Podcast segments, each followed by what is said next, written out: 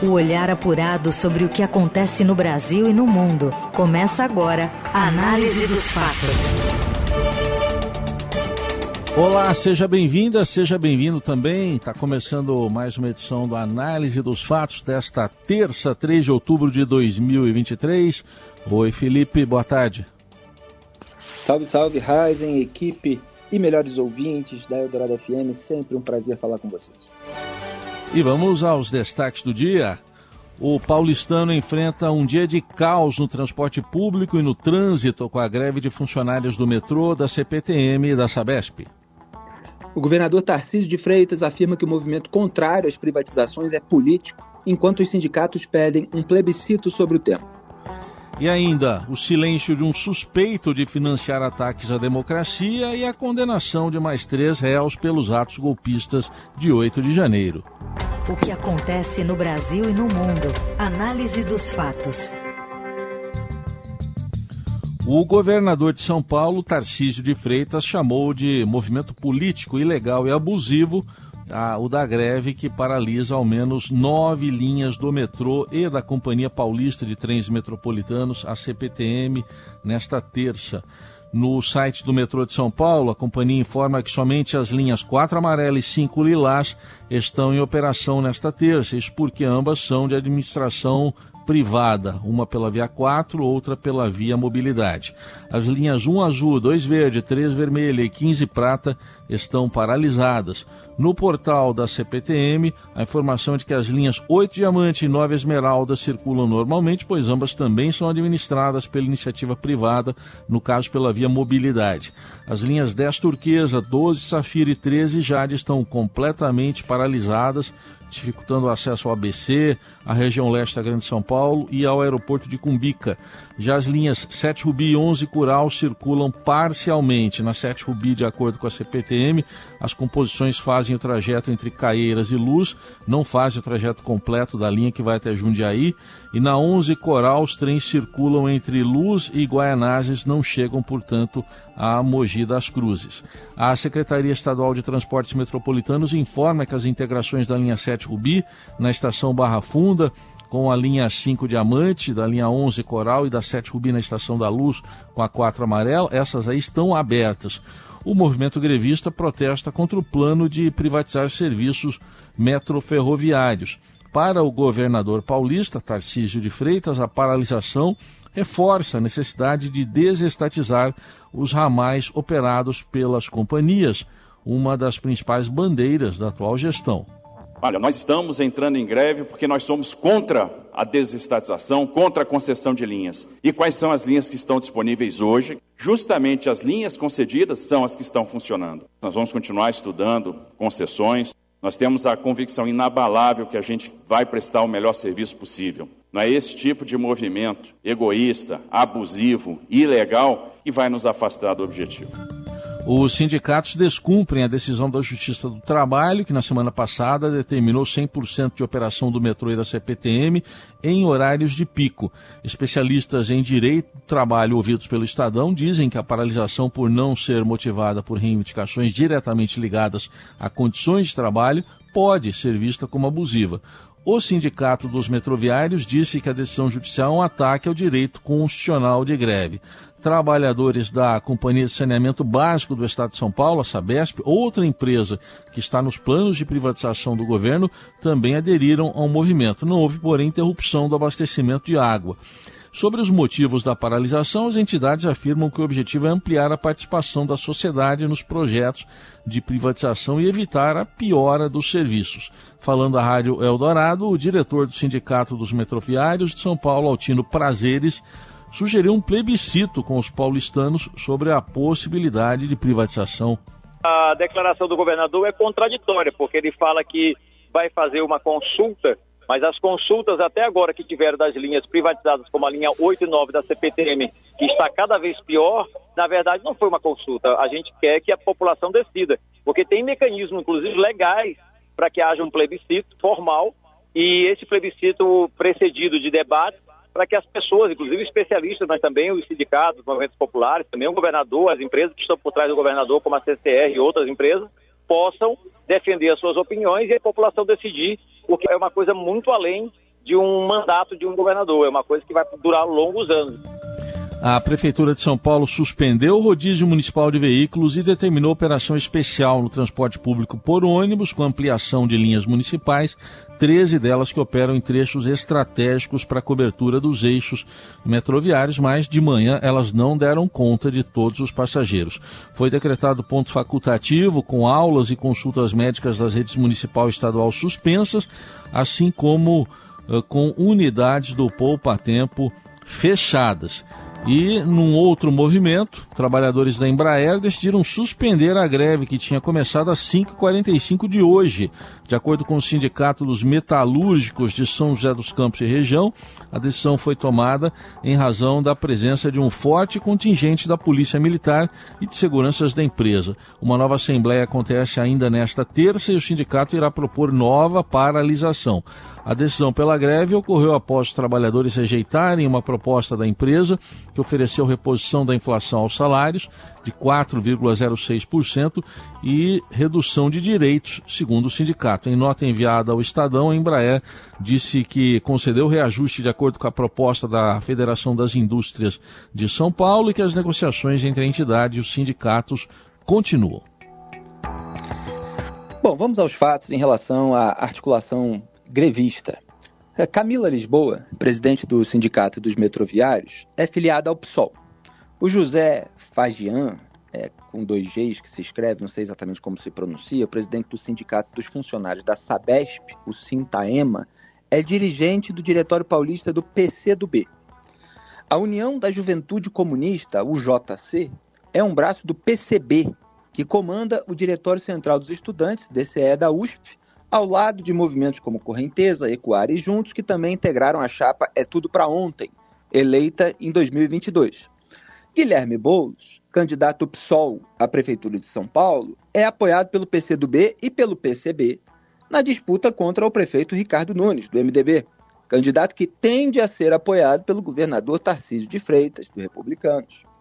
PSOL, PCdoB, PCB são conhecidos como partidos satélites ou linhas auxiliares do PT de Lula. Então, esse é o quadro político por trás das duas principais greves em andamento no Estado. A de funcionários do metrô, da CPTM, a Companhia Paulista de Trens Metropolitanos, e da Sabesp, a Companhia de Saneamento Básico do Estado de São Paulo. Uma greve contra as privatizações prometidas, mas ainda estudadas por Tarcísio. E é, você tem o caso da greve de alunos da Universidade de São Paulo, a USP, contra a falta de professores. Sendo que há uma carência ali é, de centenas de professores, só que há necessidade burocrática de se cumprir editais, uma série de etapas e procedimentos, tudo que a gestão da universidade diz que já vem fazendo e que não teria como agilizar e os estudantes cobram agilidade. Eu já falei aqui no programa Análise dos Fatos que o reitor é, vem afagando Lula, cobrando indicação ao STF de gente é, da própria Faculdade de Direito, é, da, da USP, é, que o gestor, inclusive, da, da né, da Faculdade de Letras, Filosofia e Ciências Humanas, é, que é, tem o sobrenome Martins, é, ele é filiado ao PT. É, então, você tem ali aquele conflito interno na USP, né, de uma esquerda universitária contra é, gestores é, que são ligados ou próximos à própria esquerda, mas com todo um discurso que busca também atingir o Tarcísio de Freitas, é, o que é bastante curioso. É, então, você tem, na verdade, uma articulação grevista desse campo ideológico para eleger Guilherme Boulos e para desgastar Ricardo Nunes e Tarcísio. E ela vem em seguida de uma ação protocolada pelo próprio PT e pelo PSOL no STF para barrar a privatização da Sabesp, alegando que um decreto do governo estadual, que pode facilitar a concessão da empresa, fere a Constituição. Ora, o que certamente fere a Constituição é a instrumentalização partidária, criminosa de empresas públicas, como no esquema de suborno do Petrolão ocorrido durante os governos petistas. A própria liberdade de imprensa é ferida com o direcionamento de verbas de publicidade estatais, inclusive em nível estadual, para veículos alinhados aos governos que controlam essas companhias. E o que, que a gente está vendo hoje? negar o direito de ir e vir a milhões de cidadãos, sabotando o transporte público com base, com base nessas pautas políticas que nada tem a ver com as atuais condições de trabalho de seus funcionários, também fere a legislação, além de uma decisão judicial que determinou o funcionamento de 100% dos serviços nos horários de pico. Então a esquerda está promovendo a ruaça para turbinar a impressão de que os seus rivais são maus gestores, ou pior, né, gestores maus, que desejam vender o patrimônio do país para prejudicar os trabalhadores. Olha, da última vez que o governo Lula recorreu a esse discurso nacionalista para defender seus interesses, os brasileiros ficaram sem a vacina contra a dengue, agora recomendada pela Organização Mundial da Saúde, a OMS. E nessa terça-feira só não ficaram totalmente sem transporte em São Paulo, e isso Heisen colocou na introdução, porque as duas linhas privatizadas, 8 Diamante e 9 Esmeralda, funcionaram. Funcionaram porque são privatizadas, porque não estão à mercê da instrumentalização política dos seus serviços, como as outras, lamentavelmente, estão, já que partidos políticos controlam os sindicatos da categoria. Então é a isso que a gente está assistindo. É, inclusive, você tem um, monte de professores na USP contrários ao impedimento de aulas. E eles, é, os grevistas, acabaram criando uma espécie de disque piquete. Então, quando há indícios de que vai ter aula, eles fazem o chamado cadeiraço, colocam cadeiras na porta para impedir, ah, se avisam uns aos outros por mensagens. É, então, a gente está assistindo a esquerda impedir o transporte público, o ensino público para fins eleitorais. Enquanto é, todos esses grupos é, fazem aí um, uns gritos, umas narrativas completamente alopradas de forte teor ideológico e ficam xingando é, o governador de, é, ou rotulando, na verdade, né, para ser mais preciso, é, o governador em razão de suas alianças políticas, em razão é, do, do seu histórico. Então não é, não são é, articulações para melhorar uma situação é, concreta é, sobre a qual não existem providências. É uma articulação para eleger o candidato do PSOL. Análise dos fatos. O empresário Argino Bedin ficou em silêncio durante o depoimento à CPMI dos atos golpistas nesta terça-feira. Ele abriu mão até mesmo do pronunciamento inicial oferecido aos depoentes e não respondeu às perguntas dos parlamentares. Bedin é suspeito de financiar ataques à democracia, como bloqueios em rodovias, após o resultado das eleições de 2022. Na noite de segunda-feira, o ministro do Supremo Tribunal Federal, Dias Toffoli, concedeu habeas corpus parcial a Argino após pedido da, da defesa. Pela decisão, ele devia comparecer, mas podia ficar em silêncio para não se incriminar. E um levantamento do Estadão, com base em documentos da Polícia Civil do Distrito Federal e do Tribunal Superior Eleitoral, mostrou que a família de Argino, que é tradicional no agronegócio de soja em Sorriso, em Mato Grosso, doou 160 mil reais em repasses feitos para a campanha reeleição do ex-presidente Jair Bolsonaro. Além disso, foi constatado que 15 caminhões que se deslocaram até o quartel-general do Exército após a vitória do candidato, hoje presidente Luiz Inácio Lula da Silva, pertenciam aos Bedim. No judiciário, aí já numa outra esfera, o Supremo Tribunal Federal condenou mais três bolsonaristas envolvidos nos atos golpistas de 8 de janeiro. O julgamento foi encerrado às 23h59 desta segunda-feira, no plenário virtual, e as penas variam de 12 a 17 anos de prisão. Os réus foram acusados de participação direta na invasão aos prédios públicos na Praça dos Três Poderes. É, diante dessas penas tão altas, principalmente quando a gente considera a impunidade geral para criminosos do colarinho branco, fica sempre a questão. E os financiadores, eles vão ser punidos com quantos anos de prisão? Porque se aqueles que simplesmente participaram e eventualmente depredaram patrimônio público durante a invasão estão sendo condenados de 12 a 17 anos, é, esse Argino Bedin, é, que é suspeito de ter financiado, ele pode ser condenado a uma pena ainda maior. Agora, o que mais me chama atenção em todos esses casos é o déficit cognitivo dessas pessoas. Né? E para muitos ali não faltou acesso à educação formal, né? Ao, ao, ao, sistema de ensino. Eu prefiro me referir assim, obviamente, porque, enfim, tem toda uma parcela educativa que vem dos pais, é, que vem da própria família.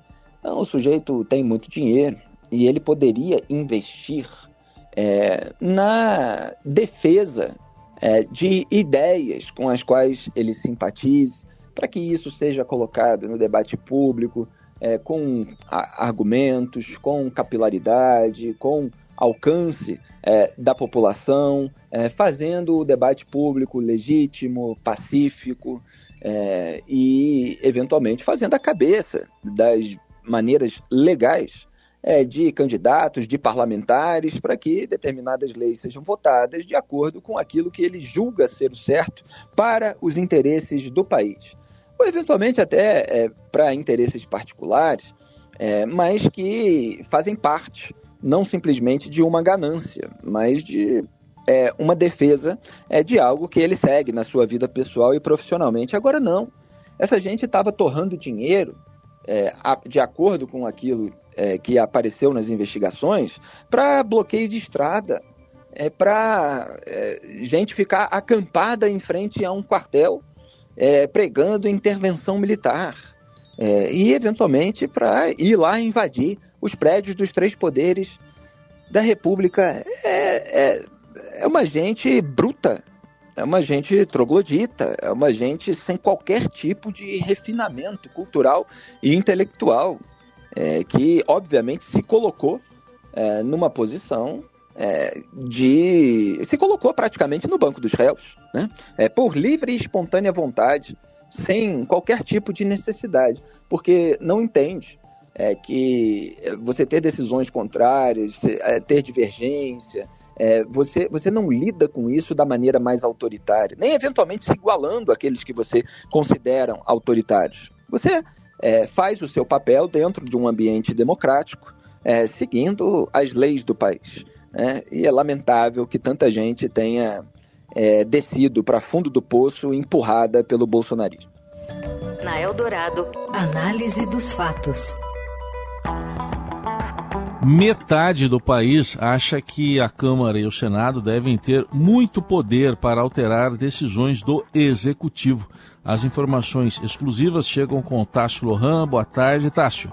Oi, Heisen, tudo bem? Essa pesquisa aí do Instituto Brasilis, publicada em primeira mão pelo Estadão, traz alguns dados interessantes aí sobre o que os especialistas chamam de presidencialismo de coalizão, né? Eu vou ser sucinto aqui, dar três números importantes aí para o nosso ouvinte, mas eles podem conferir com detalhes aí na matéria do Estadão. O primeiro número é que 49% das pessoas avaliam que o Congresso, né, a Câmara e o Senado, deveria ter muito poder para modificar o que o presidente da República quer aprovar. Também tem um outro dado já em relação ao Supremo Tribunal Federal. Nesse caso, 46% das pessoas consideram positivo que a corte tenha esse poder de revisar, de modificar, ou enfim, invalidar legislações, né? Acham isso positivo.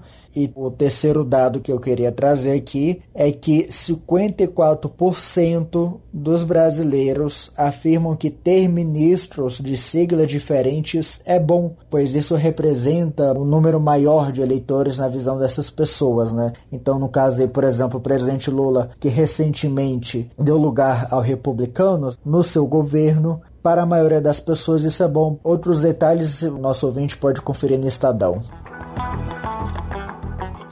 Olha, é, que o Congresso Nacional possa filtrar é, as propostas que vêm do Poder Executivo, isso é parte é, da democracia. Cabe à, à, Câmara dos Deputados e ao Senado Federal avaliar as propostas do Poder Executivo, é, estabelecer ali os chamados destaques, né, no jargão ali parlamentar, é, avaliar os textos em separado, propor é, revisão é, da, da, redação, é, eventualmente não aprovar uma proposta é, que veio do Poder Executivo. Então, tudo isso está dentro do regime democrático. Se a gente sintetizar aí em manchetes a parte do STF, pode ser que tenha gente que fique é, preocupada é, porque a população estaria aprovando determinadas medidas do Supremo Tribunal Federal. Aí eu tenho que fazer uma análise de como a questão foi colocada para essas pessoas, porque o poder legislativo é que legisla. Então cabe à Câmara dos Deputados e aos senadores legislarem. O executivo pode propor é, pro, pro, projetos de lei que vão passar pelo crivo é, dos, dos parlamentares. Agora o Supremo Tribunal Federal é, ele avalia constitucionalidade, mas muitas vezes usa esse pretexto para legislar, que é o que está acontecendo hoje. Então a questão foi colocada para a população é, de uma maneira é, que, eventualmente, até pessoas que são contrárias a certas decisões do STF responderiam como a maioria acabou respondendo. Que está lá assim: algumas leis aprovadas pela Câmara e Senado são revisadas ou declaradas ilegais. Na sua opinião? E aí vem uma resposta construída é bom que o STF tenha poder de invalidar algumas leis ou parte delas, porque muitas vezes essas leis vão contra a Constituição. Aí a pessoa fala: bom, se essas leis vão contra a Constituição, então beleza, o STF poder invalidar. Aí 46% é, dizem: é, ok. Aí você tem lá uma outra opção: é ruim, pois quem deveria ter todo o poder para aprovar e fazer as leis são os deputados e senadores eleitos. É isso, quer dizer, essa opção fica parecendo que ah, todo poder a eles, mesmo que eles façam algo de ilegal. Então existe, é, na, na, própria formulação, me parece, uma indução a que as pessoas acabem concordando é, com o poder do STF de invalidar algumas leis, porque está lá dizendo no enunciado que muitas dessas leis vão contra a Constituição, mas o que o STF faz não é exatamente isso. O que o STF faz é legislar, ou seja, invalidar algumas leis, ou eventualmente criar algumas leis em lugar do Congresso Nacional, mesmo sem que essas leis, sem que essas leis firam a Constituição. Então, se a coisa fosse colocada de uma maneira mais genérica, o resultado pudesse, poderia ser diferente, ou se fosse colocado de uma maneira que o STF às vezes abusa é, desse poder, né, sob um pretexto pretensamente legal, o resultado também poderia ser diferente. Então, vamos preservar o regime democrático como ele, como ele é. O, o Poder Judiciário julga, o Legislativo legisla, o Executivo executa, propõe projetos, etc. Você ouve Análise dos Fatos. Moradores conseguem o tombamento provisório de parte de Pinheiros em meio ao avanço de prédios altos em São Paulo. A Priscila Mengue traz as informações.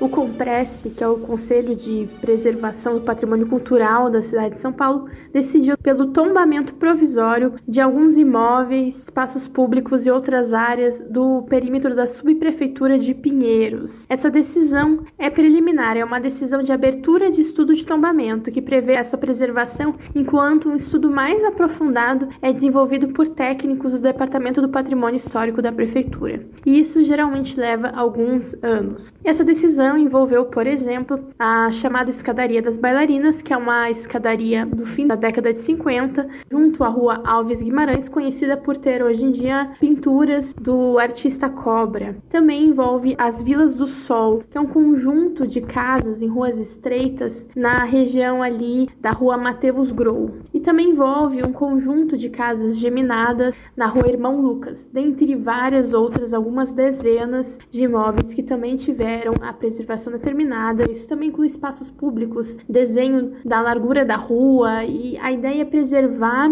as características do desenvolvimento de Pinheiros desde o século XIX, desde a implantação do loteamento da chamada Vila Cerqueira César, que era um loteamento ali no entorno do Hospital das Clínicas, onde hoje existe o Hospital das Clínicas. E esse tombamento foi motivado por quatro pedidos abertos por associações de moradores e moradores ali da região que deram início, que motivaram que a prefeitura abrisse esses estudos técnicos para o tombamento. E esses estudos mapearam essas dezenas de imóveis, que incluem alguns que não estão nesse pedido inicial, porém não inclui, claro, todos os imóveis de Pinheiros, né? É uma seleção daquilo que seria mais significativo na opinião desses técnicos. E essa mobilização pelos tombamentos ganhou muita força nos últimos anos, em parte como uma resposta ao boom de prédios altos na região, essa verticalização que acabou causando uma grande mobilização contrária por uma parte desses moradores, principalmente no caso das Vilas do Sol.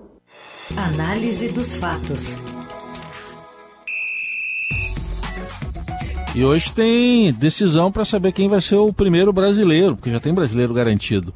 Na final da Copa Sul-Americana, Corinthians e Fortaleza. Um deles vai chegar à final da competição nesta terça. Fala, Robson Morelli.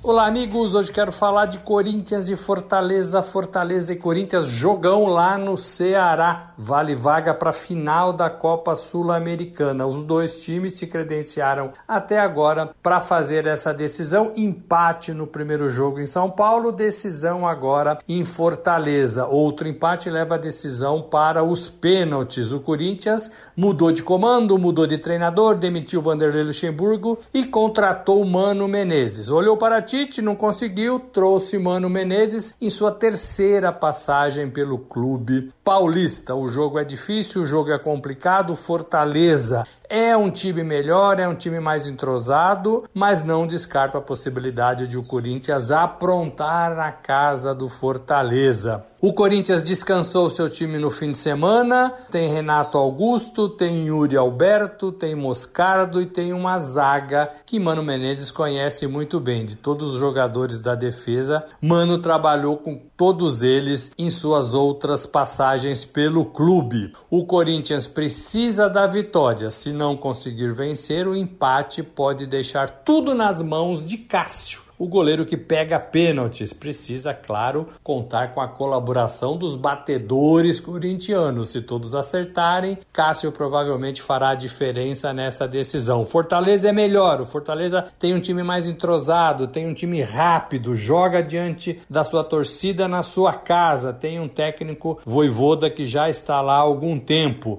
tem mais condições de chegar à final. É um jogão que começa às 21h30 e vale vaga para uma competição internacional, a Copa Sul-Americana. É isso, gente. Falei, um abraço a todos, valeu.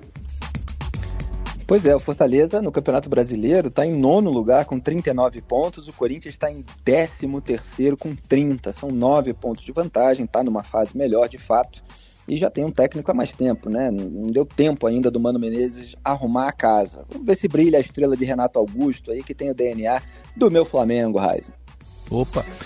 E o Cássio, se deixar ir pro pênalti, ele pega até com o cabelo o pênalti, hein? Cuidado com ele. é, é verdade. Análise dos fatos tem trabalhos técnicos do Moacir Biasi, comando da mesa de som é do Carlos Amaral. Produção, edição e coordenação é da nossa querida Laís Gotardo. Valeu, Raizen, equipe, melhores ouvintes. Até amanhã. Valeu, boa terça, dentro do possível para quem está em São Paulo. Até amanhã. Você ouviu Análise dos Fatos. Se você perdeu esta edição ou quer ouvir de novo, acesse radioeldorado.com.br ou assine gratuitamente o podcast no iTunes, Google Podcast, Deezer ou Spotify.